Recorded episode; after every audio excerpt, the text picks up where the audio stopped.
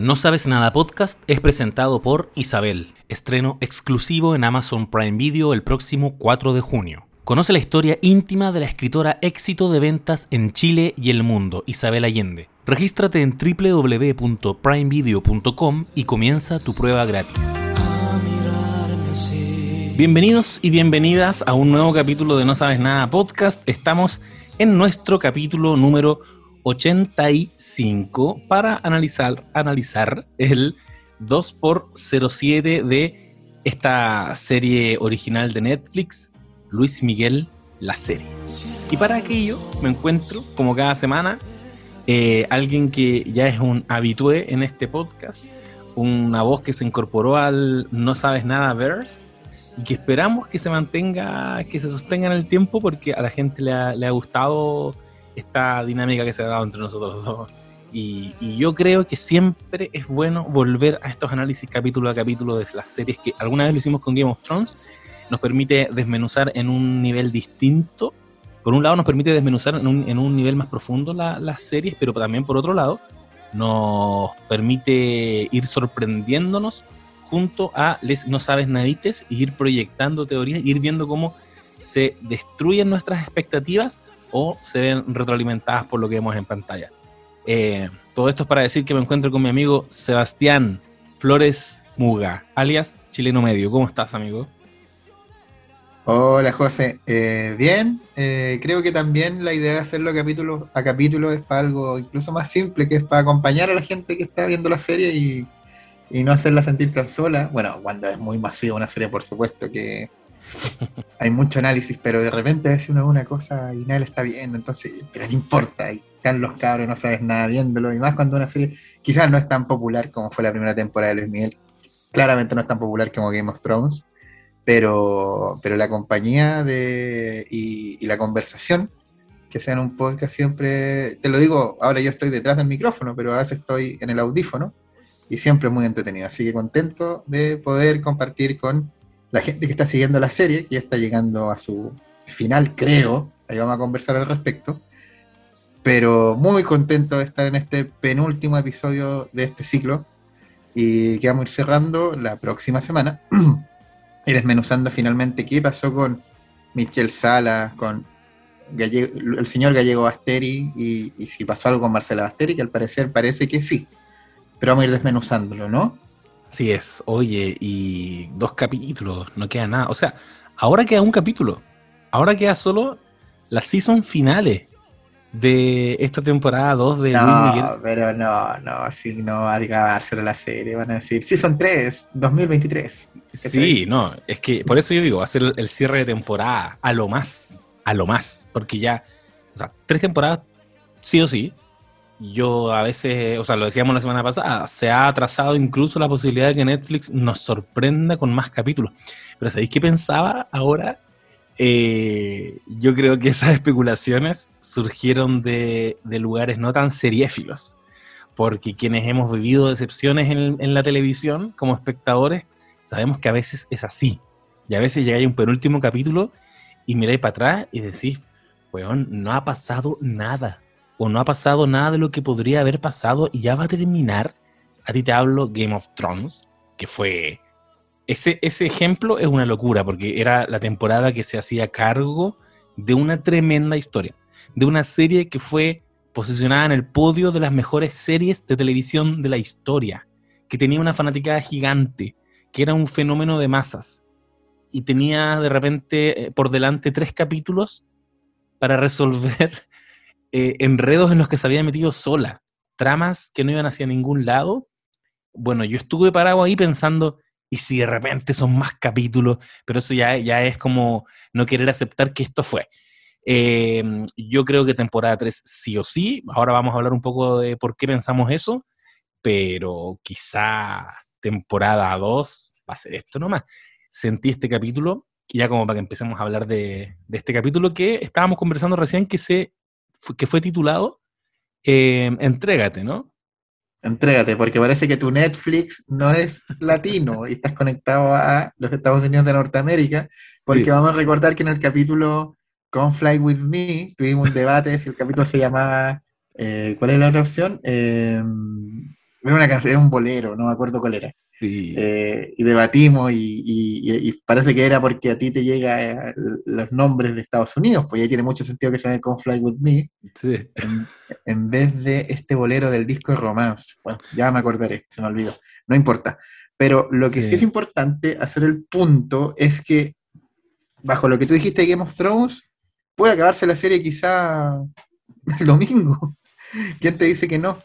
¿Quién te dice que no se acaba en este? Puede Oh. ser. A mí lo que me, me quedan tres opciones. Se acaba acá de una manera, no sé si decepcionante, tienen que ser magia en el capítulo.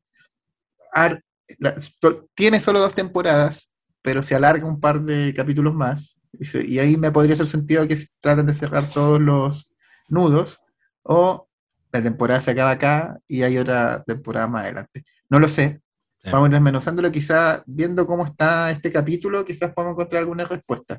Quizás no tampoco. De Pero hecho, creo que es clave que las cosas que dejó abierta o cerrada este episodio. Sí, porque, claro, porque el, el episodio cerró cosas y como bien dices, abrió otras pestañitas. Y al hacer eso entonces, se puso en la siguiente posición. O nos entrega un capítulo final de temporada eh, muy bueno, pero muy mal final de la serie. Onda, si todo lo quisieran resolver en un capítulo, sería un gran capítulo como cierre de temporada, pero un pésimo final de serie porque significa que esto era entonces la vida de Luis Miguel y, fin, se acabó. eh, eh, es como se lo cagaron sus amigos y nunca más supo de Marcela Basteri, ok. Y la abuela por ahí tratando de quedarse con su hermano, ok, esa era la historia. Pero si queda una temporada más, entonces cosas de las que se, tramas que se abrieron recién, las van a desarrollar probablemente en esa temporada, y eso nos daría un final de temporada un poquito más débil eh, pensando que van a proyectarse, van a proyectar conflictos para la temporada 3. Entonces, ¿a qué voy? A que, por ejemplo, aquello que escuchamos que dijo Matilde, eh, quiere saber más de Marcela, o quiere saber del paradero de Marcela Basteria, eso, si este es el final de la serie, lo que va a ocurrir el domingo, entonces podrían soltar una buena pildorita. Si es solo el final de temporada, entonces eso va a quedar en suspenso y recién lo vamos a saber en un año más, en una posible temporada 3, que es lo que yo creo que va a ocurrir. Eh, en esa posición se puso sola la serie, nadie la mandó a hacer eso, ahora tienen que salir de aquí. Y, y habíamos visto que en el capítulo anterior había pseudo cagado Mauricio, porque en la trama de los 2000 porque José, muy inspirado por su mentor Patricio, engañó a Luis Miguel y le hizo creer que el que había firmado para ese pésimo contrato con la pésima cotización de equipos para el concierto en Perú había sido Mauricio, cuando nosotros sabíamos que había sido José. Entonces, eh, la sensación que teníamos era, hasta aquí nomás llegó Mauricio, y lo que vemos es que efectivamente, virtualmente, hasta ahí nomás estaría llegando porque parte la- el capítulo haciéndose cargo inmediatamente de esa trama en una conversación muy tensa entre Mauricio Ambrosi o Asensi, como es en la vida real, y, y Luis Miguel. Entre medio incluso, en la desconfianza que le suscitó todo esto, Luis Miguel se atreve a compararlo con su papá, con Luisito Rey. Mauricio le dice, ahora me vas a comparar con tu papá. Le dijo, perdón, pero es que yo confiaba en él y era, era mi papá y aún así me robó un montón de tiempo. Eh, nos demuestran que en los 2000 efectivamente eh, Luis Miguel está evidentemente mucho más desconfiado y, y Mauricio le responde, qué pena que da igual el tiempo que pase desde lo de tu padre, y aquí dice, desde lo de Patricio, que vas a seguir desconfiando de todo el mundo. Nuevamente entonces nos abren aquí un conflicto que no conocemos y que sería muy extraño. No tiene ningún sentido que ocurra en un capítulo final de temporada. Yo creo que vamos, nos falta una temporada más para ver la caída de Patricio y el ascenso, The Rise of José, el ascenso de José en los años 90. Cómo José termina comiendo en- eh, se convirtiendo, perdón, en Joe, ¿no? Y también cómo Mauricio llega a ser Mauricio en el equipo de Luis Miguel, porque ya estaba cuando lo empezamos a ver en la trama de los 2000. Eh, sí, tiene que haber una temporada más. No, no, no, no hay, no hay otra explicación lógica al respecto. No, no hay otra. Em, Sí, Mauricio, eh, lo que se le presenta en, este, en esta primera escena como una persona que, que le ha entregado su corazón y su, amistad, como que su cariño. Se, ve que, se ve que quiere a Luis Miguel y que está muy dolido por, por la traición. Eh, y Luis Miguel también, él, manifiesta que se siente traicionado. Eh, Mauricio es de las pocas personas cercanas que tiene en ese momento. Luis Miguel no tiene a Hugo, no tiene a su mamá, no tiene a su papá, no tiene a sus hermanos, no tiene a su hija, o su hija la tiene más o menos, de una relación eh, que tú, tú, calificaste de eh, apego evitativo, ¿no? Apego evitativo. Apego evitativo. Entonces Mauricio es una persona, es su gran amigo y su, su gran confidente. Entonces, imagino está muy dolido Luis Miguel. Em, y se lo hace ver, se lo manifiesta a Mauricio, Mau, como le dice Michelle, y al parecer es despedido. Y así comienza la serie. Luego de eso aparece los el título, Luis Miguel, la serie. Luis Miguel, la serie. Y pasamos rápidamente ahí a la escena del 94, donde McCloskey le propone a Luis Miguel que salga a hablar a la prensa porque, ¿te acuerdas que Matilde ya le había amenazado con respecto a ir a hablar con Alejandra de Casa esta periodista escribió el libro de Luis Miguel, eh, contando sobre su hija, sobre su mamá, y él le dice, pero habla tú con la prensa. Eh, y ahí Luis Miguel dice cómo hablar con la prensa. Y finalmente va a hablar con Matilde. Y a Matilde le ofrece el trato de mm, quedar, ofrecer a que Sergio pueda estar a su disposición y que pueda grabar y practicar, porque sabemos que Matilde tiene aspiraciones artísticas y lucrativas con Sergio, pero eh, a cambio de que no digan una palabra. Ahí Luis Miguel, con cara de poto, como siempre tiene esa cara cuando habla con Matilde, con su abuela, le dice, ni una palabra, ¿me lo juras? Y le dice, te lo recontrajuro. Y esa es otra de las tramas también que va a la línea, y la otra también, que también la presentan al principio, es la de McCloskey llevando a Laura Pausini a Public Show, y que ese es el punto del que se pesca Patricio, que de nuevo nos lo presenta en la escena del ascensor subiendo con Luis Miguel. Eh, para darle cuenta de que, mira, mira lo que está haciendo que está llevando a otra artista eh, y no te preguntó. Y no te preguntó, y ahí McCloskey también lo, lo, muestran que comete un error no forzado, porque Julio Sáenz de Warner le dice efectivamente, oye, pregúntale a mí, pero ¿qué le va a preguntar si la empresa es mía?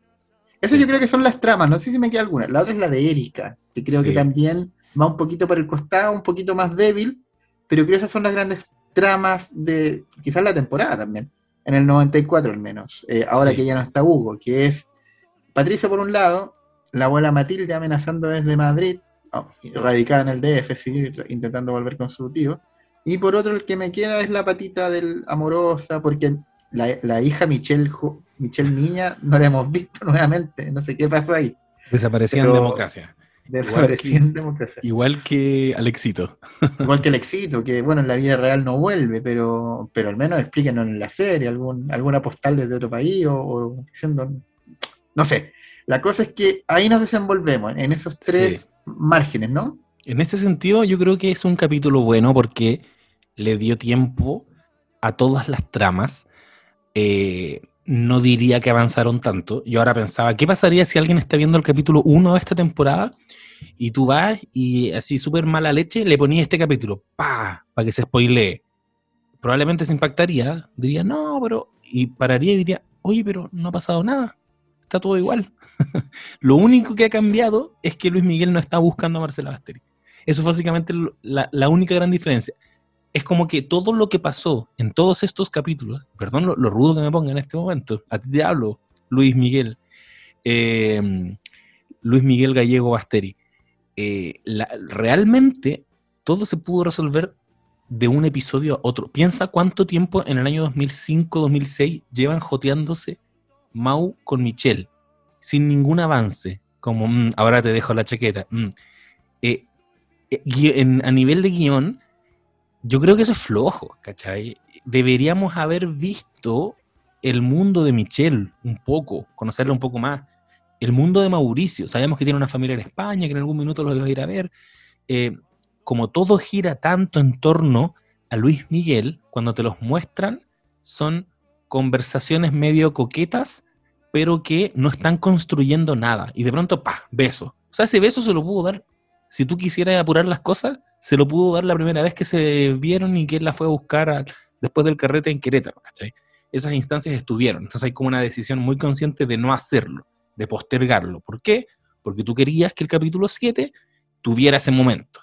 ¿Por qué? Porque no te quedan más clímax, ¿cachai? Porque no te quedan más momentos con eh, gran peso dramático. Eh, Luis Miguel tratando de volver a cantar.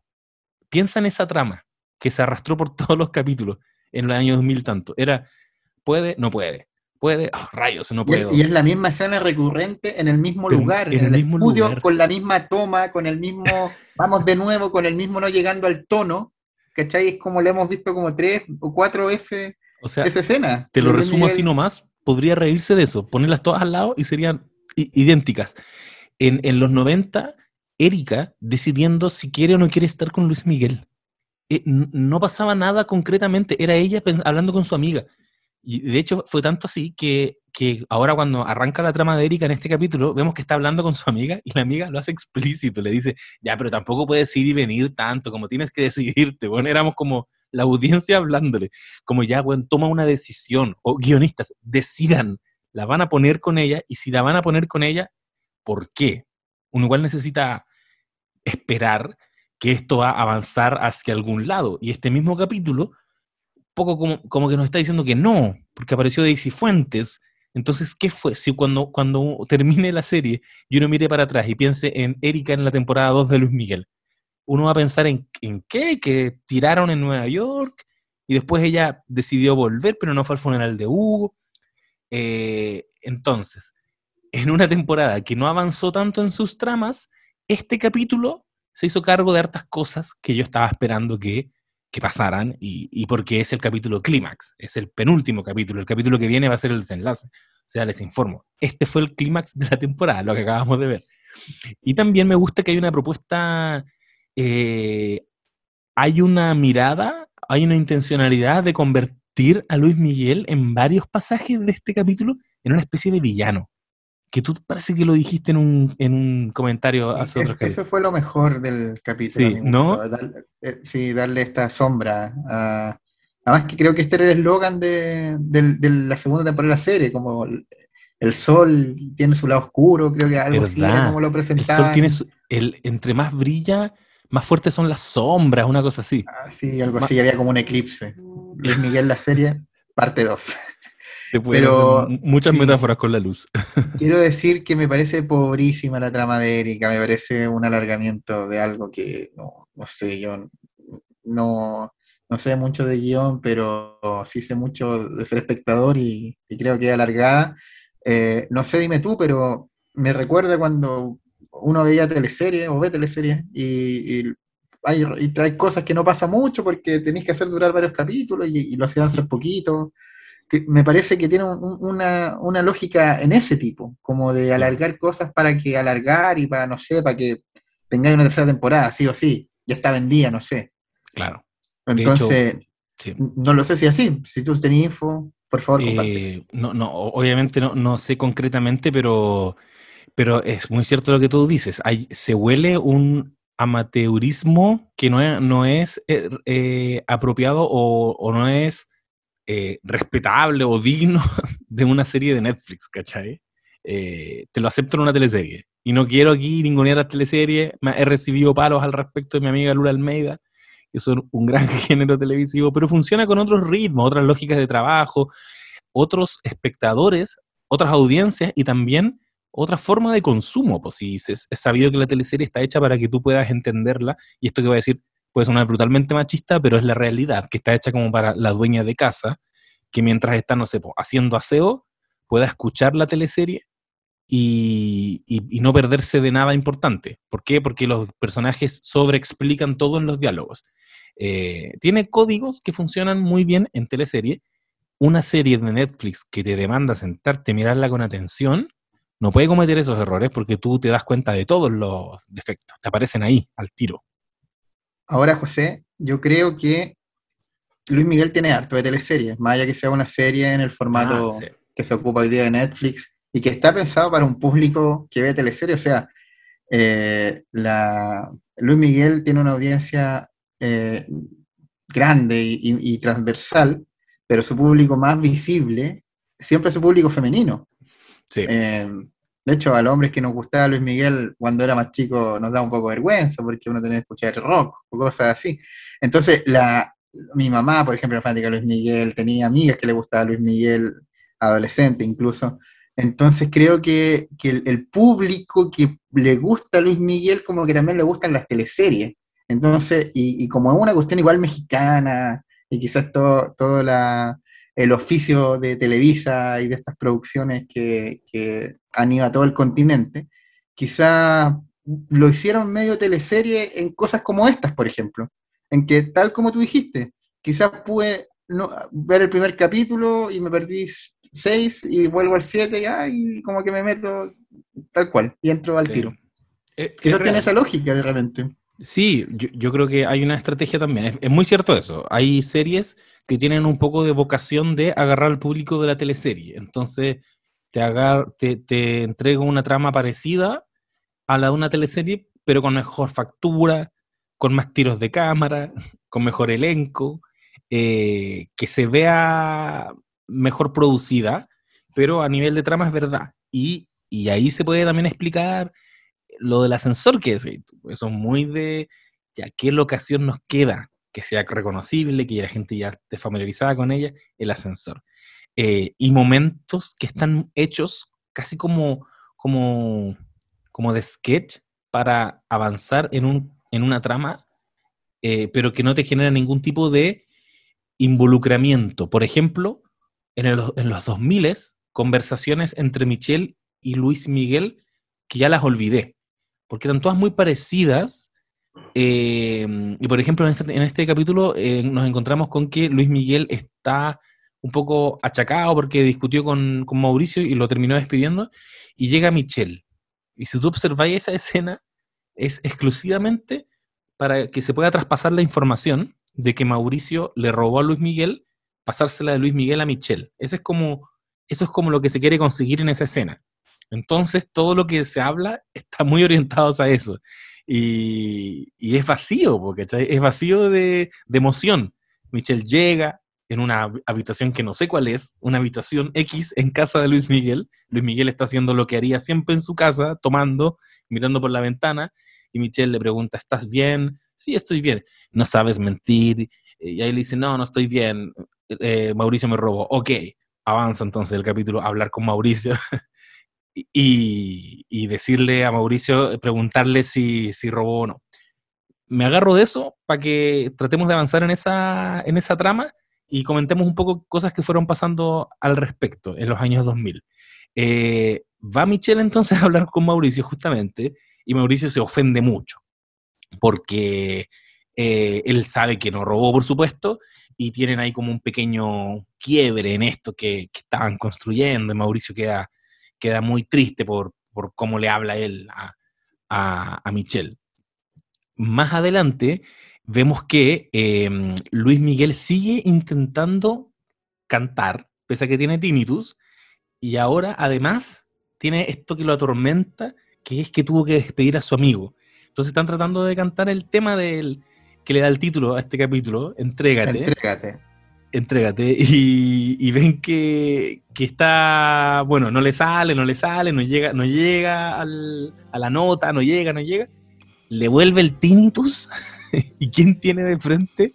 La cara de José, que Mauricio ya le había dicho que José fue el que fraguó todo el plan para cagarse a Mauricio. Y ve eso y parece que algo se le activa. Aquí yo nuevamente también digo, hay una elipsis que no estoy viendo, hay algo ahí, como cuando Patricio logra hacerse muy amigo de Luis Miguel en el capítulo anterior. Hay una información que no me entregaron, pero aquí se le activa algo. Onda, toda la conversación que tuvo con Mauricio no fue suficiente, pero ahora ve la cara de José mientras está con el tini, está con este pitido en el, en el oído y sale y va a hablar con Azucena y como que de pronto todo le cuadra y le dice, llama al- a este tipo, a este productor peruano y lo interrogan. Más adelante vemos que que lo interrogan en una escena muy Game, Game of Troniana, hacer hincapié en que Luis Miguel totalmente. y Azucena están vestidos de negro, para que no quede duda de que hoy día, en el capítulo del domingo, Luis Miguel estaba rozando la oscuridad.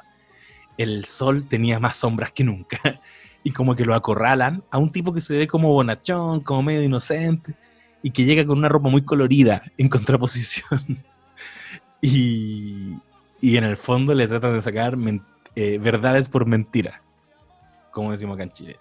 sí, eh, A, mí lo que, lo que me, me, dio, no, no me dio risa, me, me llamó la atención de esa escena es primero la mirada inquisidora que tenía Azucena todo el tiempo al pobre tipo que está súper nervioso, estaba como... pero, Azucena que nos vendieron como que iban a fortalecer el elenco de personajes femeninos y Azucena miró todo el tiempo de forma inquisidora. Ese fue su único rol durante toda esta temporada. Sí, débil personaje Azucena también en, cuanto a, trama, a diálogos. Eh, es, una, es una mensajera, poco, no, mucho más que eso. Y claro, Luis Miguel sirviendo un, whisky al llegar como a cargo de la barra, de copetes, de tragos. Entonces, claro, ahí finalmente le, tira una amenaza, no se demora mucho. Se ve un Luis Miguel que ya está, quizás no lo conocimos así en, en los anteriores momentos de su vida, pero un Luis Miguel que, un hombre poderosísimo, y que está consciente del poder y sabe lo que es capaz de hacerle a otras personas y le saca la información así como si nada. Bueno, también se la dejó fácil, le dijo, le, dijo o me cuentas la dura, la verdad, o te seco en la cárcel, no sé cómo se lo dijo, creo que así fue. Entonces, corte, vuelven a los 90 de alguna forma, cuando vuelven de nuevo a los 2007, al 2007, que eso hay que hacer hincapié, ya estamos ahora en el año 2007. Ah, Hemos avanzado un par, porque partimos el 2005 cuando partió la temporada. Y ahora estamos en el 2007, en los años 90 partimos el 93 y seguimos en el 94. No nos hemos movido de ese año. Luis Miguel 2007, 37 años. Entonces, el 2007, después de esto, Luis Miguel manda a llamar a Joe y le dice, pensar que alguien como tú me haya robado tanto, ¿no? Así como mirando. Y, el, y además llega el, el, Joe que se ve más chanta que nunca. Dice, pero si yo estaba trabajando, trabajando, trabajando. Y dice, ándate. Eh, dice, estás echando al único tipo que nunca te dijo que no a nada. Y Luis Miguel le dice, no le, no le agrega nada más, solo esto. No te quiero volver a ver el resto de mi puta vida. Lárgate. Se acaba. Eh, no sé, es el fin de Joe, ya desapareció en los 2000, hará su venganza, se acaba así eh, su historia en, esta, yo creo parte de la trama. ¿Cómo lo ves tú? Yo creo que en la medida que Luis Miguel ha ficcionado hartos pasajes, él puede agarrar a Joe y hacer lo que quiera con él en la temporada 3. Se puede juntar con Matilde o con Tito y preparar una conspiración que nunca existió contra Luis Miguel. Podrían hacerlo si quisieran, pero, pero aparentemente sí, debería ser como el, final de Joe. Si vuelve a aparecer ya va a ser un tipo más debilitado, que alguna jugada, maniobra hará, pero ya no para volver a trabajar con Luis Miguel. Quizás como para desquitarse nomás. Pero eso es claro, para, para dañarlo. Y, para dañarlo, sí. Y, finalmente lo que, lo que pasa después, no sé si voy a contar lo mismo, eh, o agregar alguna info respecto a, a Joe, quería, pasar. Dale, dale. Perdón, solamente quería agregar que en esa escena que acabas de, mencionar, eh, Joe le dice lo que tú mencionaste, lo que tú dijiste, le dice eh, el único tipo que nunca te dijo que no. Y, y, para mí ahí está evocando lo que él entendió que había que hacer para ganarse a Luis Miguel de acuerdo a su maestro Patricio. Si Patricio lo que hacía era nunca decirle que no a Luis Miguel. ¿Te querés ir de gira? Vámonos de gira. ¿Quieres ver nalga? Vamos a ver nalga. ¿Querís salir de la productora? Salgámonos de, esta agencia. Eh, al final es chistoso porque José se nota mucho que aprendió de Patricio, efectivamente. De hecho, la jugada que le hace a Mauricio es idéntica a la que le hizo Patricio a McCloskey en el episodio de Frank Sinatra. Como hacerle creer a, Luis Miguel que el que la cagó fue otro, cuando en verdad fue él mismo. Claro, bueno, y deshecho, eh, expulsado, defenestrado ya Joe, eh, Luis Miguel vuelve a grabar, no, está despidiéndose Mauricio del, staff y Luis Miguel lo pesca, le dice, quiero conversar contigo y se lo lleva y le pide perdón. Le dice, hablé con el promotor peruano, me contó la verdad, quédate. Y él le dice, no sé, Miki, lo tengo que pensar, ya tenía todo listo para irme, lo voy a pensar. acto seguido, próximo corte, vuelven a los 90, regresan a los 2000 y Luis Miguel está grabando ahora sí, entrégate, y ahora sí le sale bien y le dice, después que termina de cantar, le dice, esta va para ti, cabrón, y se la dedica, se la dedica a su amigo, que es lo que ya hemos conversado en episodios anteriores. Hay, hay una hay una necesidad de reivindicación a su persona total en la serie. Lo hemos visto, ¿no? Mi, compadre, como mi perro, como te honro en esta serie, ¿o no? bros before hoes. claro, bros before hoes, la misma. Que, que, ¿cachai? Que aquí quiero detenerme en, y quiero citar a mi, a mi, a mi señora esposa, Melissa Gutiérrez, que ha, ha sido mencionada y también ha hecho algunos algunos cameos en este podcast, así que no sabes, nadie te las deben ubicar. Y eh, desde su mirada feminista, sin haber visto todos los otros capítulos, cuando vio este capítulo, que se sentó a verlo conmigo, le llamó mucho la atención que las únicas, las únicas relaciones importantes que ha forjado Luis Miguel son con los mens. Y las mujeres siempre juegan un rol medio de estorbo, siempre es como un fastidio. Es como, oh, mi hija, qué lata. Oh, Erika quiere que conozca a, mi suegro. Oh, mi abuela Matilde me está cagando con Sergiño. Y, los, y los hombres que lo rodean son personas fundamentales.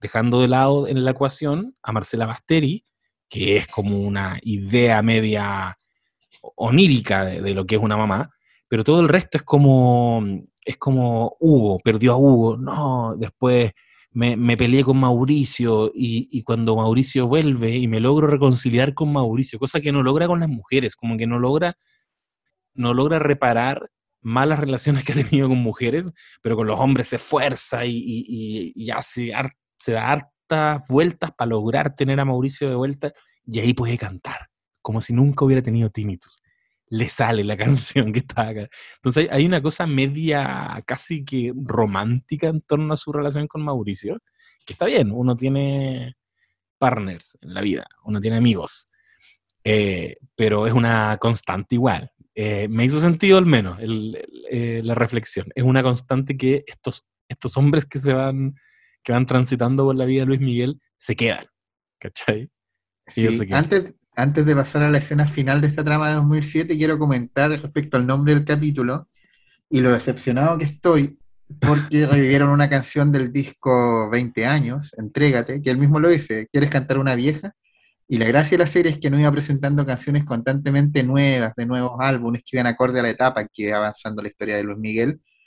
Y no sé si tú cachai, pero eh, Netflix liberó en Spotify y en YouTube muchas de las canciones de la, de la temporada, por así decirlo. Y hay muchas canciones inéditas. Está Te Necesito, que es del disco 33, la, la otra que le compuso Juan. Está Arriba Tú, Solo Tú, eh, que la, esbozó en el capítulo un momento, la, la, trató de cantar, en esta típica escena tratando de, de volver a cantar y volviendo el tinnitus. Em, y un par más que están por ahí dando vueltas. Subió varias canciones, Luis Miguel, eh, la serie, que son, son canciones regrabadas por Diego Boneta y también regrabadas por eh, Kiko Cibrián, que Kiko Cibrián eh, hizo todo el trabajo musical de la banda sonora y grabó y remezcló y remasterizó eh, todas estas composiciones. Algunas suenan muy bien, a mí, me han gustado mucho el trabajo, entonces yo esperaba en este capítulo ver, por ejemplo, Tú Solo Tú. Me, tenía esa idea que una canción del disco Amarte de un placer, de 1999, y dije, ya, en este capítulo podrían ponerla, la que intente cantar y ahora la canta bien. Me haría sentido porque ya la cantó en el capítulo pasado. Em, y finalmente fueron Entrégate. Y Entrégate, Luis Miguel me cuenta que se la dedica a, su amigo Mau.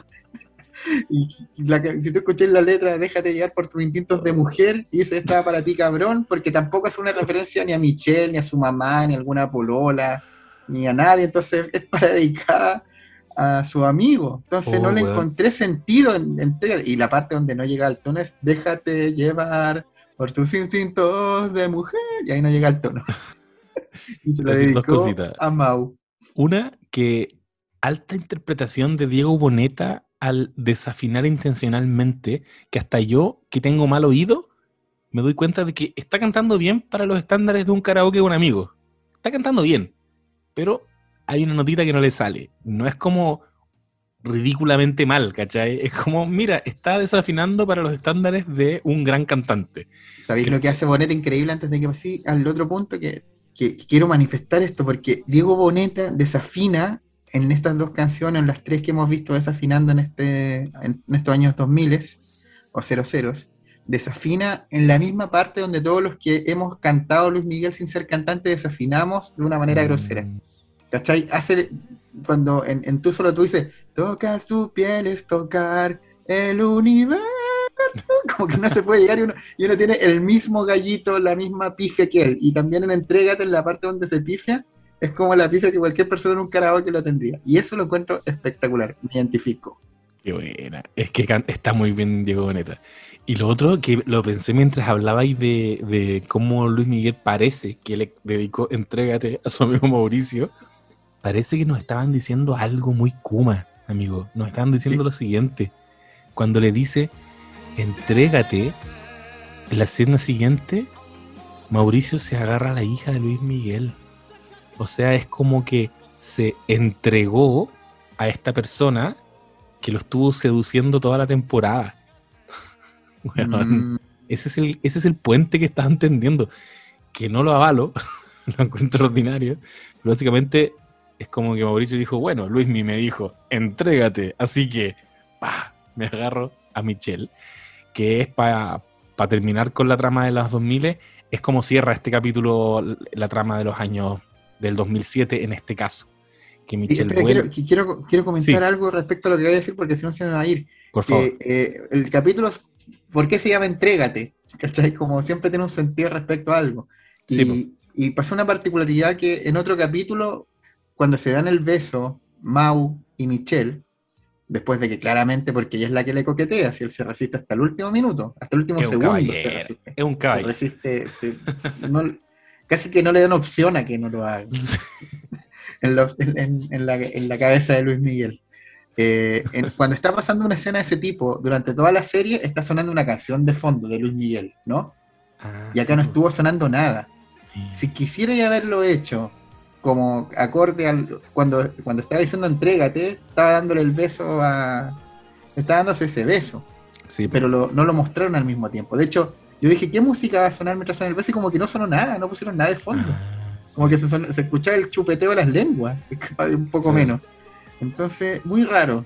Eh, es que podría... la interpretación de lo que tú estás diciendo. Quizás no lo quisieron hacer tan explícito, porque quizás quizá es, tan Kuma que, no, no, quisieron que se notara que era así. Claro. Y, aparte, sí, porque sería muy Kuma verlos besándose y que sonara de fondo, entrégate. Claro. porque yo creo que el, ego de Luis Miguel también le impide cantarle al, al weón que se agarró a su hija, como, entrégate, como yo no le voy a cantar a él. Él quizás interpretó mal el mensaje. Cuando yo esa vez en el estudio le dije, esta es para ti, cabrón, él interpretó mal el mensaje. Pero pero bueno, así cierran esa, esa trama, este capítulo, que creo yo, proyectando para el capítulo que viene, eh, no va a ser suficiente tiempo para que, por ejemplo, Luis Miguel se entere de este affair y tome la decisión de despedir a Mauricio. Tendría muy poco sentido, aunque han pasado cosas con poco sentido igual en esta temporada, pero tendría muy poco sentido que lo despidiera dos capítulos seguidos. ¿cachai? Entonces eso me, hace, me reafirma la idea de que eh, Mauricio y Michelle van a tener durante la temporada 3 esta relación a escondidas de, Luis Miguel. Pero vayámonos de cabeza a lo que yo creo que estuvo igual eh, divertido en este capítulo, que fue el Cago McCloskey. Ya lo comentamos un poquito antes, pero igual no hemos llegado al clímax. Tú ya lo comentaste antes, que en algún momento Patricio llama como con urgencia a Luis Miguel para que vaya a la oficina y, de nuevo tenemos escena de ascensor que tú muy bien lo mencionaste y, aquí se juega la última carta de Patricio que es enrostrarle que McCloskey está trabajando con otra persona, que en este caso es Laura, Pausini, cosa que, quiero decir inmediatamente, eh, no ocurrió. De hecho, eh, Laura Pausini nunca trabajó para Public Show. Es algo que lo comentaban en, un podcast que yo les recomiendo también que le echen una mirada en, el After. Y, aquí utilizaron la figura de Laura Pausini para que Luis Miguel entrara en esta, en esta espiral de, celos profesionales, porque eh, McCloskey y Publichow solo pueden trabajar para él. Entonces vamos a ver en otra escena más adelante. Ah, quería comentar, sí, al respecto, que igual creo que no está tan bien trabajado de nuevo este proceso de Patricio para concretar su plano. O sea, si uno aísla este momento, onda, eh, Patricio lleva a Luis Miguel para que mire cómo están utilizando la sala de reuniones para trabajar con otra artista como la guinda de su plan maestro, no tiene ningún sentido porque nada de las, ninguna de las acciones preliminares lo llevaron a este momento. Esto simplemente fue una salida, como decís tú, un error no forzado de McCloskey, que le dejó en bandeja para que Patricio jugara su última carta. Entonces, si yo, tuviera que mirar todo lo que hizo Patricio a lo largo de la temporada, quizás la gran maniobra fue lo de Frank Sinatra. Fue culpa, responsabilizar a McCloskey por la filtración del dueto con Frank Sinatra. Pero el resto casi que no estuvo tanto en manos de Patricio. Nos quisieron decir que Patricio se hizo amigo de Luis Miguel estratégicamente en Acapulco, pero tampoco vimos eso. No, no, no vimos que, cuál fue el ingenio para lograr ese tipo de avance. Pero acá vemos que. Lo vimos fracasando la mayoría de las veces. Y yo eh, exacto. Decía que era el equipo Rocket, ha sido vencido otra vez. y, venció. y, fue. Le achuntó al final. Y, le achuntó al final eh, por un error no forzado de McCloskey. Exacto. Porque, porque, siempre estuvo en el borde de ser echado y se salvó porque fue carretear con Luis Miguel o porque, no sé, hizo alguna jugada que, lo ayudara a verse como imprescindible, pero siempre agarrándose de Luis Miguel al final. Así que me parece que, también, lo mismo que estamos diciendo, que ha estado flojito la resolución o, el trabajo de, guion para, para darle como un, arco, no sé si tramarlo arco en este caso a los personajes, pero, pero sí cómo avanzan y cómo evolucionan.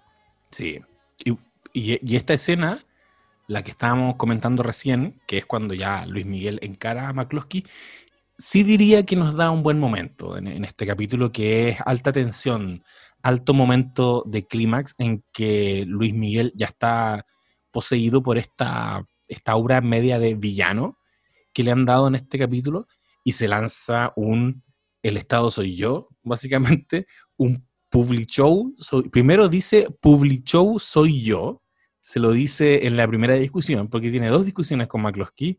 La primera es, lo encara por lo de Laura, Pausini, y el otro le dice, pero es que no podemos, le hace mal a la empresa solamente trabajar contigo, le hace mal a Public Show, soy yo. Y en la segunda, eh, lo encara después de que despide a Patricio a raíz de esta misma discusión. McCloskey, demasiado tarde, toma la decisión de despedir a Patricio y Patricio le mete en la cabeza a Luis Miguel la idea de que él ya no necesita Public Show a esta altura, que mejor se vaya con él, que, abandonen eh, la agencia y trabajen ellos dos juntos. Y entonces Luis Miguel arremete de nuevo contra McCloskey eh, y Luis Miguel le explica que Patricio es muy leal y McCloskey le, le pregunta, ¿pero es leal a ti o a la empresa donde trabaja? Y ahí Luis Miguel de nuevo, la empresa soy yo. que queda clarísimo el ego gigantesco de El Sol, que de verdad piensa que no podían trabajar con nadie más que no fuera él. Que me pareció una locura, pero interesante que él revele eso de sí mismo. Sí, yo ahí tengo la teoría de que mostrar, de que elegir tú qué sombras mostrar te permite ocultar quizás las sombras más oscuras. Siempre he pensado eso, como sí, como quizás tengo algo más terrible, pero me mostré mal, entonces nadie puede decir que no me mostré objetivamente, como que no me mostré como un, ángel todo el tiempo, que también me mostré como diablo. Entonces, y, Luis Miguel también, tengo críticas como su autopercepción, o quizás no autopercepción, una construcción consciente falseada, de, de, que siempre como que no cacha nada y como que se lo están cagando y como que él es un poco víctima de, de no ser tan despierto, como que de las manipulaciones de las otras personas. Em, no sé si están así, y porque solo por el hecho de que no, no tengo la otra mirada.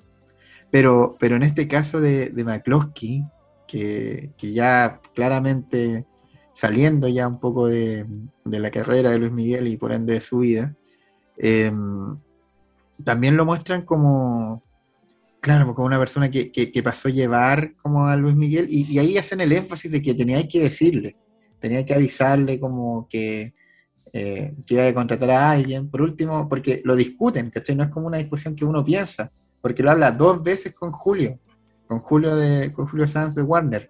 Le dice, weón, avísale a Luis Miguel. Y, y McCloskey como que igual no le quiere avisar, ¿cachai? Como que yo creo que es como cuando uno quiere va a pasarse a alguien porque sabe que le van a decir que no, ¿cachai? Eh, uno, no sé, en los trabajos, en lugares así, siempre se ocupa esa estrategia de, voy a hacerlo porque si sé que si le pregunto me va a decir que no. Entonces, sí, Luis Miguel se muestra como una persona con, con sombras, y, claramente con sombras, yo creo que, hace actitudes de villano. Em, pero yo también digo, eh, ¿hasta qué punto es villano realmente? Porque creo que tampoco se termina de ser un villano, villano, villano. Eh, o quizás yo estoy equivocado. ¿Cómo veis tú como que fue malo con Hugo? Lo, se lo cagó porque según yo lo veo, Patricio es el que... Sí, Patricio es el que hizo que Luis Miguel pensara eso. ¿Cachai? No es lo, porque si porque si Luis Miguel hubiera sabido que lo estaba manipulando, eso pienso yo. Como que es más víctima de, la otra maldad más que ser el, el, generador de la maldad. Sí. Según el personaje que se ve, me refiero. Eso es parte de su blanqueamiento, claro. O sea, él te, él te deja ver ciertos vicios que tiene, un poquito tóxico, sí, mira, bueno, sí me puse un poco celoso cuando llegó Laura Pausini, quizás eso no estaba bien, como que él muestra estas cositas que son más humanas, pequeños traspiés. Pero el momento definitivo, que es cuando él decide alejar a alguien que ha estado siempre con él, que es darle la espalda a alguien que uno podría decir que es su amigo, ahí claro, él, es una marioneta. Yo soy una marioneta. Alguien nos comentó, él se pone en modo víctima para justificar que en el fondo él fue manipulado, fue un vehículo para realizar una acción malvada, que fue una acción que o emprendió Patricio, o emprendió José, o emprendió Luisito Rey o alguien más. nunca es él. Entonces, claro, yo creo que esa es la forma en la que él se matiza. Ahora, particularmente en este caso, incluso estaba averiguando que eh, lo que pasó realmente con McCloskey fue que existía efectivamente eh, toda una intriga en torno a la vida de Luis Miguel y a la gente que lo rodeaba. Se lo estaban cagando, eso es una realidad. Mucha gente que pasó por su vida se lo cagó económicamente. Y eso gatilló ciertos desbarajustes financieros que eh, Luis Miguel atribuyó muy arbitrariamente a McCloskey, que fue efectivamente después de que falleciera Hugo. Fue como, bueno, está la cagada en las platas. McCloskey, te dejo de pagar. Y pasó un tiempo que McCloskey, al no recibir sus lucas, demandó a Luis Miguel. Y McCloskey ganó ese juicio. Y la, lectura que se ha hecho al respecto es que McCloskey, efectivamente, y avalado por el proceso judicial que se llevó a cabo, no tocó un peso de Luis Miguel, no era de los que se lo estaba cagando, y Luis Miguel se equivocó, se equivocó con McCloskey. McCloskey era de las personas que eh, estaban del lado de Luis Miguel. En el 2006, eh, falleció McCloskey sin nunca volver a dirigirle la palabra en los años 90, después de que, de que Luis Miguel lo despide, y, y McCloskey se va a trabajar con Cristian Castro, es decir, con Chris Valdés en la serie. Así que eso yo creo que igual lo pueden mostrar en la temporada 3. Podrían mostrar ahí el cruce, porque por algo nos mostraron al, al supuestamente Chris Valdés, que sabemos que es Cristian Castro. Sí, sí, yo, yo creo que hay también, lo conversamos también en capítulos anteriores, hay una reconfiguración o relectura de todas las personas que pasaron en su vida y, Luis Miguel manda mensajes. Y acá lo que deja ver es que, claro, como que no debió haber despedido a McCloskey, finalmente lo despedí porque Patricio me, me engatusó. Eh, así, lo, así lo leo yo al menos, quizá Quizás no sé si Luis Miguel también lo ve así, como, así como a Mauricio le reivindica mucho. No sé si hay una reivindicación tan, tan explícita a McCloskey, porque igual lo dejen ver su error también, como que podríamos matizar. Bueno, tú tampoco me contaste, no sé por ahí. Pero, pero algo igual le está diciendo, pues como si, si en la realidad pasó esto, de este juicio, eh, y yo por ende te podría como odiar y, y, y, tratarte muy mal en la serie, finalmente no, lo, dejo matizado finalmente, matizado. Eh, se cometieron errores de lado y lado, una cosa así. Que heavy ser alguien que estuvo en la vida de Luis Miguel directa o indirectamente y ver esta serie y decir, canche tu madre, están llegando al 2009. Yo lo conocí en el 2000. se parece mucho a. Creo que lo dijo, un, eh, no sé si fue el, una escritora chilena que se llama Arely Uribe, o otra quizás se lo pero dijo que lo terrible de estar cerca de una persona que escribe es que inevitablemente te va a convertir en un personaje de, de su obra. Sí, Entonces Luis Miguel está escribiendo un gran libro, o sea, está escribiendo un libro como se escriben los libros hoy día, en formato de serie de Netflix. Que otro, algún crítico dijo que la gran literatura de hoy se está escribiendo en formato serie. Entonces, claro, pues como un, escritor, una escritora que, que, finalmente veía a sus parejas, a sus amigos, a su familia, pasando ahí y bajo sus ojos. Entonces tú finalmente entras a leer con mucho morbo cómo te trató a ti en la obra, o cómo te, cómo te vio, cómo te leyó, te deja bien, te deja mal, te deja como el bueno, el malo, el mediocre, el bacán. Em, entonces, claro, eh, todas las personas que quizás estuvieron en esa época en Luis Miguel deben estar muy atentos si hoy saldré yo, y si salgo, ¿cómo me retratará? Y de hecho, otra persona que pasó por la vida de Luis Miguel y que dicen que fue muy importante y ahora le tocó su momento de aparecer por primera vez, hacer su estreno, en la serie es Daisy Fuentes, con quien Luis Miguel tiene una entrevista justo el día en que él se había puesto, había, se había comprometido a estar en una cena con sus suegros y con Erika, cena a la que llega súper tarde, porque primero nos muestran que eh, la entrevista con Daisy se atrasa y después vemos que se queda ahí eh, full coqueteando y también lo, lo entendemos así, porque se sabe, sabemos que Daisy Fuentes fue una de las relaciones importantes que tuvo Luis Miguel. Estamos hablando de que ellos estuvieron juntos hasta el año 98, entre el año 95 y el año 98. Fueron pareja, quizás una de sus parejas más estables, con quien incluso volvió en el año 2012, después de terminar con Araceli Arambula. Eh, y, y, la razón por la, que, por la que se sabe que ellos terminan es porque Luis Miguel tenía un problema con sus parejas en general, que es que él siempre pensaba, un problema que se proyecta mucho lo que le pasaba en lo laboral. Siempre pensaban que se lo estaban cagando. Tal cual como le pasaba en la oficina, en su casa tenía la misma sensación. Obviamente uno puede aquí especular gatillado por un nivel de inseguridad gigante que también te explican el ego brutal que tiene Luis Miguel, que lo hacía pensar que todo el mundo se lo estaba cagando y probablemente también porque él se la debe haber gorreado como quiso a todas sus parejas. Eh, y lo interesante con Daisy Fuentes es que eh, ella fue una fan de Luis Miguel antes de, conocerlo. Ella se empecinó, ella como que se propuso estar con Luis Miguel al punto, dicen, de acosarlo. Le mandaba flores, eh, ramos de flores gigantescos. Luis Miguel tuvo que darle una instrucción explícitamente a sus guardias personales que la mantengan lejos, porque ella estaba muy encima siempre de, Luis Miguel, hasta que finalmente tuvo su entrevista, que es la entrevista que vemos en este capítulo, donde pudo hacer su primer acercamiento con Luis Miguel, estando ella con Cristian Castro. En ese momento ella era pareja de Cris Valdés. Así es. Daisy Fuentes, modelo, actriz cubana estadounidense, padre cubano, madre española, muy famosa porque fue presentadora de MTV Internacional, que antes de que existiera el MTV Latino, cuando mostraban como segmentos latinos el MTV gringo, aparecía ella. Y cuando se formó MTV Latinoamérica en 1993, ella era uno de los rostros fundamentales de, la cadena, que para nosotros Chile teníamos un representante que era Alfredo Levin, que estaba también en ese equipo del, del, mítico MTV de los años 90, que, que, fue una especie de, decían en ese tiempo, creo que fue Alberto Fuguet, que dijo esta frase, dijo que en TV Latino pudo hacer lo que no pudo hacer Simón Bolívar, unir a toda Latinoamérica como en un mismo sentimiento, porque efectivamente era un canal que, que hacía llegar, que fue muy difusor de la música que hiciste en esos años.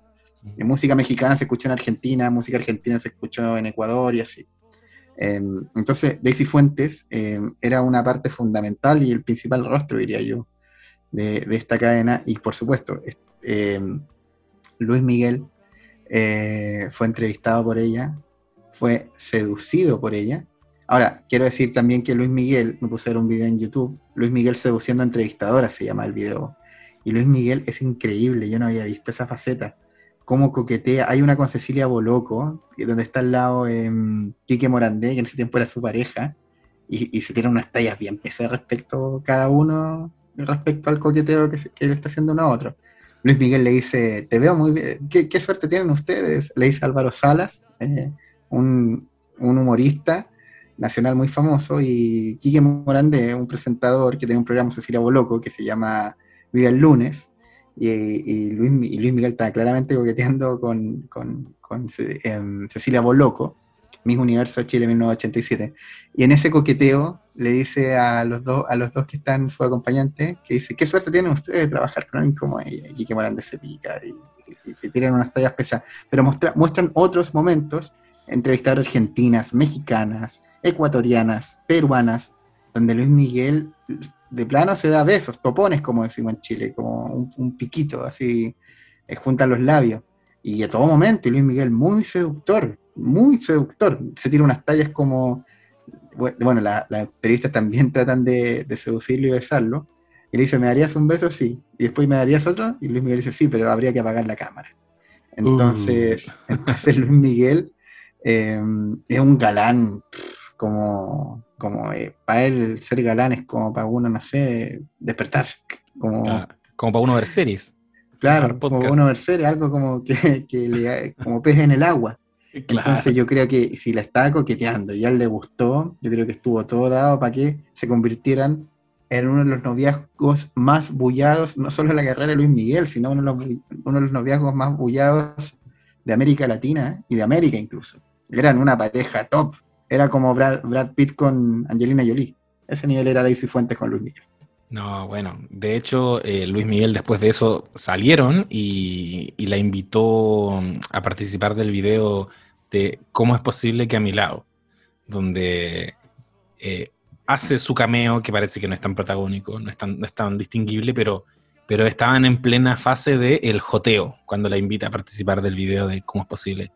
Así se llama la canción, ¿no? Sí, una canción que yo estoy esperando es del tráiler que aparezca, porque me gusta mucho la canción estoy esperando que aparezca en algún capítulo que se llame así y queda uno y todavía no aparece. Entonces estoy Temporada 3, pues amigo. Temporada 3 va a ocurrir eso cuando la invite a grabar el videoclip. ya no se dice videoclip, solo se dice clip. Yo les digo no, videoclip. quizás es video nomás. ¿Video? sí. El videoclip. Esa es mi aproximación al mundo MTV. Eh, bueno, ¿y qué más tenemos entonces? Que eh, Matilde también, para cerrar el capítulo, juega también sus cartas, como tú bien lo dijiste, va a hablar con esta periodista y nos dejaron una frasecita para el bronce que yo creo que lo van a desarrollar en la temporada 3.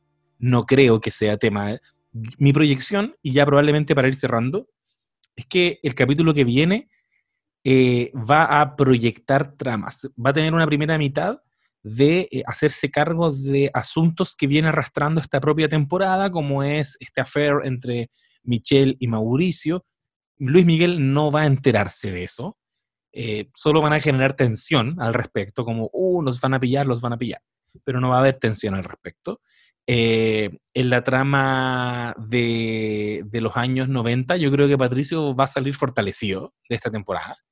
Em, y vamos a ver cómo José va a ocupar un rol para la temporada 3 en los años 90 probablemente también se mencione por ahí a un Mauricio y van a poner todas esas eh, fichas en el tablero para que se empiecen a mover en lo que va a ser una temporada 3 que capaz que sea hasta más corta que esta, siendo el cliffhanger lo que acabamos de escuchar de Matilde, que te puedo contar el, de quieres saber sobre el paradero de Marcela, Marcela Basteri. Y nuevamente aquí enfatizamos nuestro llamado a Luis Miguel, ser responsable al respecto, no puede jugar con un tema tan sensible. Es una persona que desapareció realmente. Nos estás diciendo en un momento que Tito tenía la camisa ensangrentada y ahora nos estás diciendo que Matilde sabe del paradero de ella. Nos hablaste de que en las matas, en el patio de la casa, podía estar enterrada. Luis Miguel quería entrar a la casa. Estaban dispuestos el Mossad a quemar esa casa. Era, una locura de antecedentes que nos estáis dando inconexos, eh, que esperamos pronto los aclares, porque no nos puedes dejar así. Simplemente no nos puedes dejar así. Sí, y para ir cerrando también eh, y concluyendo y, compartiendo tu conclusión, eh, sobre todo, la trama de Matilde yo la, la vislumbraba como importante porque sentía que, era lo, que quedaba de la idea original de la serie, que es como Marcela Basteri y su desaparición. en la trama ella aparece en el capítulo muy brevemente, consiguiendo estar con Sergio, llevándolo a ensayar al estudio de Luis Miguel, y Luis Miguel acá lo vemos en otra faceta muy oscura, que es cuando él va a un ensayo y obliga a, Sergio, su hermano, a cantar la canción Palabra de Honor, una canción que es de Luis Miguel, de cuando él era eh, niño o, pasando a ser adolescente, y que lo hace ensayar muchas veces. De hecho, hacían un nexo con la trama del 2007, cuando estaba tratando de cantar y tampoco podía. Eh, y le hacía cantar esa parte que dice, te tengo que olvidar. Y, le dice, de nuevo, de nuevo. Y le dice, ¿tú creéis que cantar es como hacerlo un día? No, yo para cantar como canto, canté años y me demoré años. Así que dale, de nuevo, de nuevo, de nuevo, de nuevo. Y la abuela diciendo, pero Miki, eh, por, favor, el niño está cansado. Y finalmente Luis Miguel después le cuenta a Erika que en el fondo lo que quiere hacer es que odie cantar para que deje de hacerlo. Em, acá, claro, la, maldad o, lo villano de Luis Miguel es que está haciendo como lo que hacía su padre, de forzarlo. Pero esa villandad que yo no me compro tanto de villano es porque al final, Erika dice, al final le estás haciendo un bien. Como que Luis Miguel quiere que no cante para que no pase por lo que pasó él, como que odie cantar y no sea explotado por su abuela. Eh, vemos que después cuando ya Patricio es parte del equipo, la primera misión que Luis Miguel le, le encarga como su manager, más que equipo, cuando ya se fue de Public Show y le propone que trabajen juntos, el primer favor que le pide al tiro es anda donde la abuela Matilde y lleva un contrato de Warner para editarle un disco a Sergio en Latinoamérica, eh, pero tenía una trampita. Entonces Matilde eh, firma con, mucho entusiasmo por parte de Sergio, y cuando firma, Patricio le dice, bueno, ahora que firmaste, tenés que esperar hasta los 18 años, porque yo sé que tú tienes la patria potestad del niño, pero tiene un contrato de exclusividad y tampoco lo puedes llevar a concurso en Madrid, que es lo que quería hacer la abuela, llevárselo a un concurso que tenía en Madrid. Y finalmente abre Patricio el, contrato y hay escrito gilipollas. Eh, entonces la abuela se lo, se lo cagó y eh, cerramos la drama, creo que es una de las últimas escenas del, capítulo también. Pero quiero decir, con respecto también a, esto, vislumbrando lo que puede ser este último capítulo y, lo que puede ser la, la serie y cómo termine, que esta trama de, poner de nuevo a Luisito Rey presente mediante Luis Miguel y esas formas, es porque Matilde Sánchez, que es la madre de Luis Rey, la abuela de Luis Miguel y por ende de Sergio, eh, ella no lo esbozaron tanto en la primera temporada, pero ella hizo lo mismo que Luis, Rey hizo con Luis Miguel. Explotó a su hijo. Su hijo nació en la época de la posguerra española, que era una época donde está la economía muy mermada en, toda Europa, pero particularmente en España. Y ella, en la difícil situación familiar, su marido estaba enfermo, eh, la familia cantaba flamenco, el niño cantaba bien, y el niño lo mandó, e, esto yo no lo sabía, lo averigüé leyendo y viendo videos esta semana, lo mandó a muy corta edad, tipo 8, 9, 10 años, a Argentina, para que allá cantara y le mandaban plata desde allá. En, poco, en otras palabras, lo vendió. Y allá lo trataban mm. como, como la gente que lo se cuenta que lo trataban como un mono a Luisito Rey. Cantaba y lo alojaban y lo guardaban y no podía hacer mucho más. Y finalmente el hijo lo secuestraron, lo secuestraron, no se lo querían devolver porque no le llegaban las platas. Y, esa infancia terrible que vivió Luis Miguel también la vivió Luis Rey. Y por ende la replicó. ¿Cachai? Y, yo creo que creyendo que estaba haciendo una versión buena de eso mismo, o sea... Claro, probablemente pensando que con Luis Miguel, claro, ahora yo estoy presente, ahora yo le lo mandé a Buenos Aires, estoy yo siempre, ¿cachai? Ahora jalamos juntos. Claro, no hice lo que hizo mi mamá que me dejó votado. Yo te, yo entreno fuerte como me dijeron que había que hacerlo, pero, eh, pero estoy contigo pero lo que hizo Matilde Sánchez, que, que como cuenta esta historia es la verdadera villana, incluso más que Luis Rey, es que cuando ya Luis Rey era adulto y ya estaba casado con Marcela Basteri y tuvieron el hijo, la situación familiar de la familia gallego estaba complicada. Había quedado cesante el, el padre, que era farolero, y ella se hizo cargo nuevamente de la familia, porque eso es lo que ella concibe, como que yo tengo que, que sobrevivir, sacar adelante. Y se metió en el matrimonio de Marcela y Luis Rey, y se metió a tal punto de que le quitó el control de la familia a Marcela. Y, muchas decisiones que tomó finalmente Luisito Rey también estaban impulsadas por, por su abuela, que era, por ejemplo, que el hijo, eh, que es Luis, Miguel Gallego Basteri, naciera en Puerto Rico en 1970. ¿Por qué en Puerto Rico? Porque ahí podía ser ciudadano americano, Luis Rey, que todavía quería seguir con su carrera. Entonces, como Puerto Rico es parte de Estados Unidos, eh, un estado no, no, oficial, no adjunto, no me acuerdo el nombre que tiene, eh, él podía ir rápidamente a Estados Unidos y por eso hicieron esas maniobras que, finalmente es muy raro que haya, que nacido en Puerto Rico siendo su padre español y su madre italiana y finalmente radicándose en México. Entonces, la abuela en la vida real, Matilde Sánchez, es como el eje o, la matriz de la maldad que se ha traspasado de generación y probablemente Luis Miguel también decir yo no soy como mi padre y no trato mal a nadie, pero hace otras cosas, ¿cachai? Se, se desliga, eh, tiene otras otras carencias también como eh, hay una salud mental no trabajada en toda esta familia, por supuesto, de, lo que uno no, se ha hecho cargo. Entonces, eso quería matizar también importante para lo, para, lo que viene en, este cierre de capítulo y, de, y del penúltimo episodio de, Luis Miguel, la serie de temporada Lo importante que, que, es Matilde en ese sentido, Matilde como abuela, que tú bien me he contado que en este momento ya no estaba viva, pero sí, como elemento que pescan para retrotraer como el, el etos original de la serie, que, que, a mi juicio se perdió en esta temporada y lo poco que lo podía agarrar, eh, fuera de la teleserie de Mauricio con Michelle, de, de Erika en Nueva York, queriendo casarse con Luis Miguel, que a mí me parecen tramas bien pobres, eh, es eso. Y por eso yo rescataba tanto estas pequeñas apariciones que tenía la Matilde, porque veía ahí vivo a Tito, está en Madrid de alguna forma. Y de alguna forma eso me conecta con la historia original. Qué buena, O sea, es, la, historia de una dinastía de malos tratos y de explotación infantil que, carga Luis Miguel en su ADN también y por eso, como bien decías, lo vimos en, esa sala de ensayo apretando a Sergiño en lo que después nos dijeron que era una maniobra para que él no quisiera cantar más, pero igual, eh, está bueno que nos hayan mostrado cómo le, aparecía ese bigotito de Luisito Rey en la cara a Luis Miguel. En una escena, por supuesto, vestido de negro, eh, evocando esa especie de camino hacia convertirse en un villano que parece que con eso quiso coquetear esta temporada también, eh, en relación a la evolución del personaje de Luis Miguel.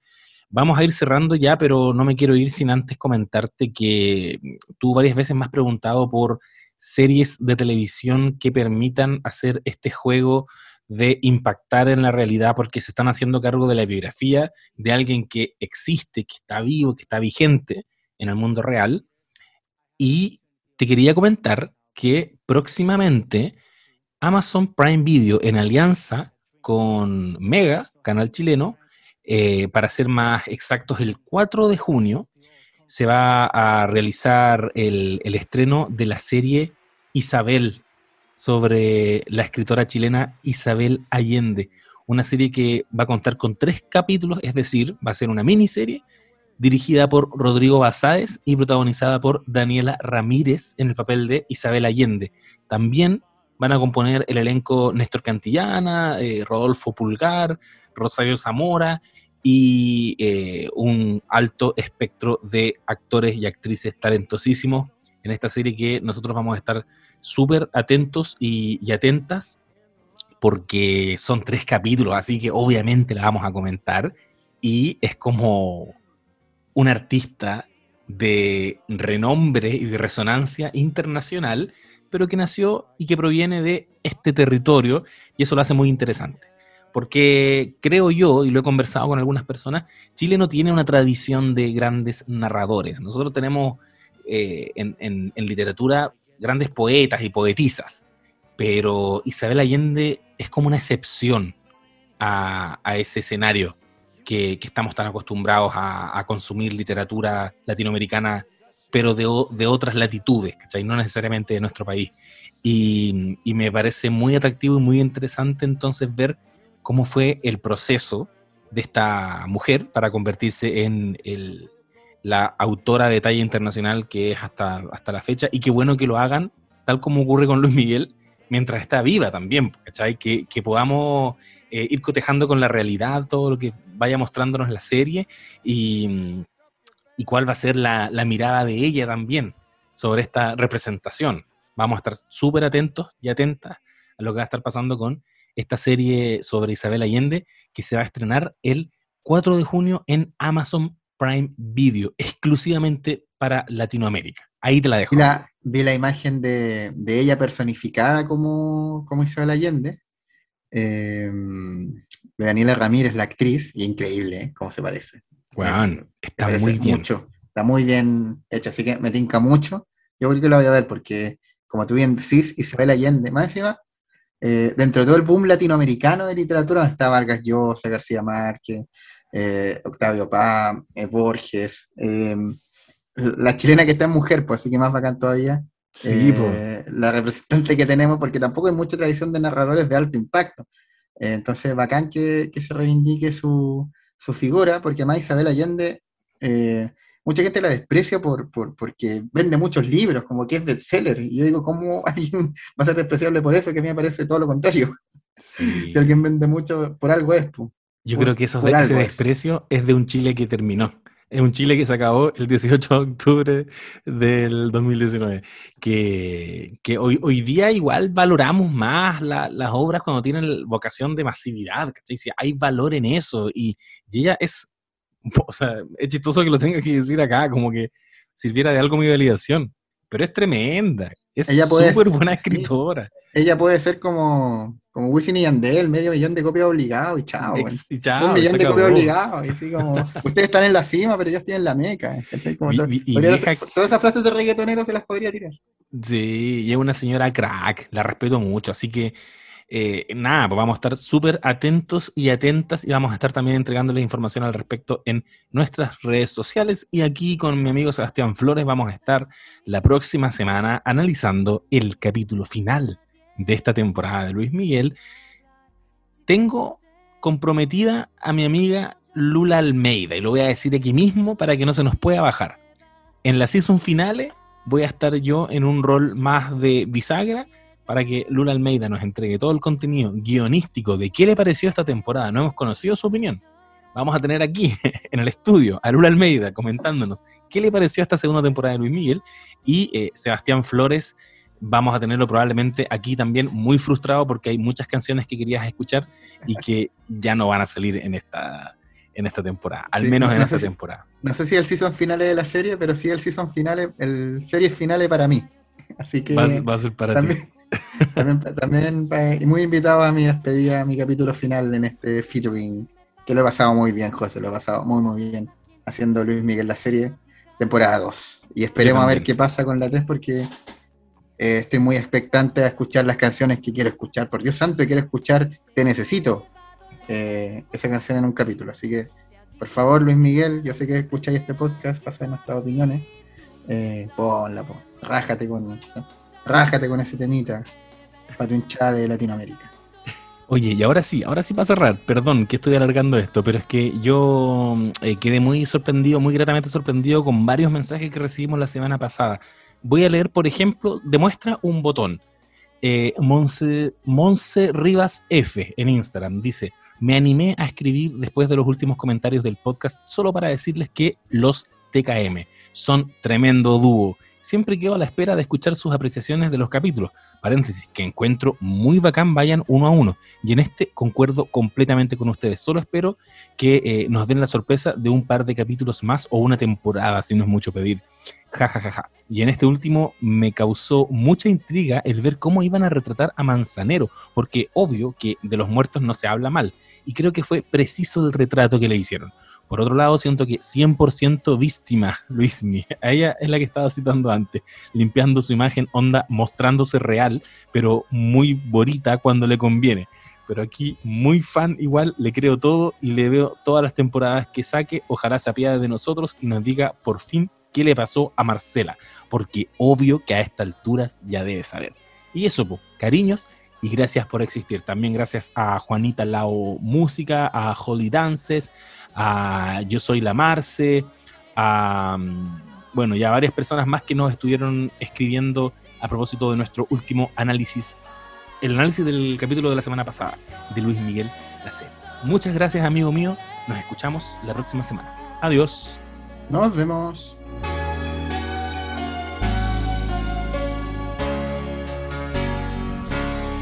No Sabes Nada Podcast es presentado por Isabel, estreno exclusivo en Amazon Prime Video el próximo 4 de junio. Conoce la historia íntima de la escritora éxito de ventas en Chile y el mundo, Isabel Allende. Regístrate en www.primevideo.com y comienza tu prueba gratis.